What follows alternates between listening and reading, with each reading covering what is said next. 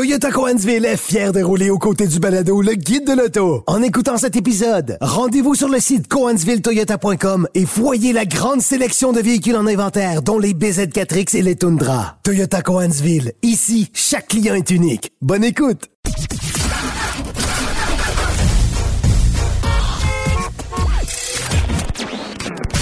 Vous l'avez vu? Vous l'avez lu? Maintenant, entendez-le. Avec Antoine Joubert, le guide de l'auto. Cube Radio.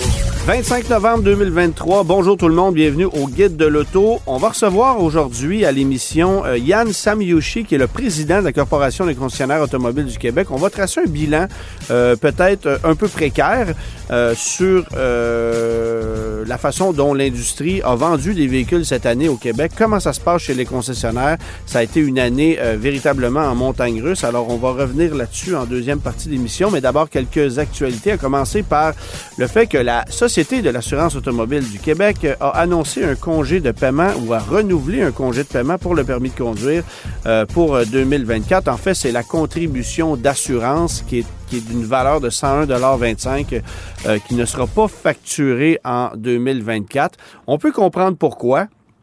Évidemment, les chiffres de la SAC sont basés sur les réclamations qui ont eu lieu ces dernières années. Et comme il n'y a pas eu beaucoup d'automobiles sur les routes pendant pratiquement deux ans et demi, ben, on peut comprendre qu'il y a eu beaucoup moins de réclamations. Alors, effectivement, que euh, ce- cette facture-là ne nous est pas... re- ce- ce- cette économie-là euh, à la SAC permet de ne pas facturer ce montant-là à, à nouveau. C'est une partie de la réponse. Mais en contrepartie, je veux revenir sur le fait que dès janvier 2024, pour tous les automobilistes qui ont un véhicule immatriculé dans le 450, ben ça va coûter 59 dollars de plus pour l'immatriculation. Et ça, c'est par véhicule. Donc, si votre foyer possède deux, trois, quatre véhicules, ben c'est 59 dollars x 4.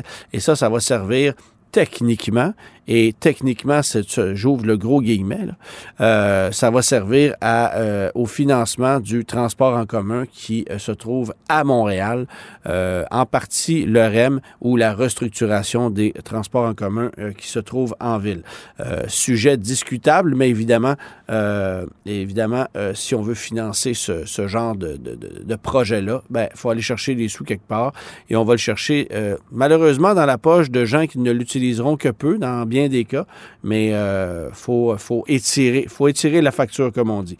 Rappel massif maintenant du côté de chez Jeep avec le Wrangler 4XE. Ça fait 8 Wrangler 4XE, donc hybride rechargeable qui sont euh, qui prennent feu. Six d'entre eux, au moment euh, de prendre feu, étaient en mode recharge, donc étaient branchés. Les deux autres ne l'étaient pas. Euh, sur 45 000 véhicules qui ont été vendus jusqu'à maintenant, euh, c'est quand même une proportion un peu plus considérable que ce qu'on a vu ailleurs pour d'autres rappels. Je pense à la Chevrolet Bolt notamment. Alors, euh, Jeep a décidé de faire un rappel massif pour euh, ces 45 Jeep Wrangler 4XE qui ont été vendus euh, chez nous en sol nord-américain. Euh, il risque d'en être de même dans un futur rapproché pour les Grand Cherokee, mais ça, ça reste à confirmer. Alors, les propriétaires de Jeep 4XE qui devraient recevoir un, un, un rappel par la poste ou être contactés pour que le soit effectué. Personnellement, en attendant, peut-être que je rechargerai mon véhicule, mais à l'extérieur et non pas à l'intérieur, parce que si le véhicule prend feu, vous me direz que c'est un cas isolé, mais ça peut quand même arriver. Ben, si le véhicule prend feu et qu'il se trouve dans la maison, ça peut être un petit peu fatigant. Salon de l'Auto de Montréal, maintenant, euh, on confirme le retour d'autres marques qui n'étaient pas présentes l'année passée. On sait qu'il y a beaucoup d'amateurs qui ont été déçus par l'absence de plusieurs constructeurs d'importance au Salon de l'Auto de Montréal. Euh, et bien là, on confirme le retour de quelques marques. Alors, il y en a qui ne seront toujours pas présents. Je pense à Mazda, je pense à Honda, qui auront des kiosques de concessionnaires, mais qui ne seront pas officiellement présents en tant que constructeurs automobiles. Par contre, Ford Lincoln sera présent, Genesis et Infiniti, qui n'étaient pas là, euh, seront de retour, et Mitsubishi, qui sera présent aussi. Ils ont confirmé leur présence pour le moment. Le grand absent, ça demeure Stellantis. Il n'était pas présent au Salon de l'Auto de Montréal l'an dernier, était présent au Salon de l'Auto de Toronto. On n'a pas la confirmation pour l'heure qu'ils seront de retour à Toronto cette année, mais on sait qu'ils ne reviennent pas à Montréal. Alors, ça sera un trou gigantesque puisque GM et Ford seront présents cette année. Euh, pourquoi est-ce que Stellantis ne revient pas? On a décidé de bouder aussi le salon d'auto de Los Angeles euh, en raison des euh, récentes euh, grèves qui ont eu lieu dans certaines usines américaines, notamment l'usine de Toledo en Ohio où on fabrique plusieurs produits Jeep. ça serait l'excuse, mais du côté canadien, ben on n'a pas encore de réponse totalement complète. On ira la chercher très prochainement cette réponse-là. je veux maintenant vous amener quelques détails sur le Toyota Tacoma que j'ai pu mettre à l'essai la semaine dernière du côté de la Californie. il y a un embargo de publication sur les impressions de conduite. Alors, je reviendrai sur les impressions de conduite euh, dans les prochaines semaines, mais en attendant, euh, je peux vous mentionner que le Tacoma débarque dès janvier 24. C'est le nouveau modèle 2024 uniquement avec cabine double. Donc, on élimine la cabine allongée qu'on avait sur la précédente génération, qui va demeurer commercialisée sur le marché américain. Cela étant dit, on va la conserver là-bas euh, parce qu'on va avoir des modèles d'entrée de gamme euh, sur le marché américain, des modèles plus utilitaires, alors que chez nous, ce genre de produit-là se vend beaucoup moins. Euh, donc, cabine double de série sur le Tacoma avec l'option d'une caisse de 5 ou 6 pieds quatre roues motrices de série aussi au Canada. Ce n'est pas le cas aux États-Unis. Euh, et je reviens sur le fait que la cabine double n'est plus offerte, mais qu'aux États-Unis, celle-ci est dépourvue de porte à battant arrière. C'est donc dire que euh, vous ouvrez la porte du conducteur et pour, accéder à l'arrière de la cabine, faut littéralement baisser le siège et le repousser comme on le faisait dans les années 90 avec un vieux Ford Ranger ou avec une Toyota, une, camionnette Toyota de première, euh, première génération du Tacoma, par Alors, euh, pourquoi on a fait ça de cette façon-là aux États-Unis? Euh, pour une question de rigidité structurelle, aussi parce qu'on dit que euh, plus de 50% des acheteurs de Tacoma à cabine allongée aux États-Unis n'utilisent jamais les sièges arrière ou ont même choisi l'option de les retirer euh, parce qu'on veut surtout utiliser ce petit espace-là pour euh, du rangement d'équipements, d'outillage, etc. C'est sûr que d'avoir une porte à battant, ça demeure pratique, mais question de rigidité structurelle et pour pouvoir rencontrer des normes d'impact latéraux futurs, ben on a décidé de faire ça de cette façon-là. il n'est pas que Toyota Canada offre une version à cabine allongée pour 2025 sur notre marché, mais pour l'heure, ça ne fait pas partie des plans. Lorsqu'il sera disponible dès janvier 24, ce sont les modèles avec moteur 2,4 litres turbo.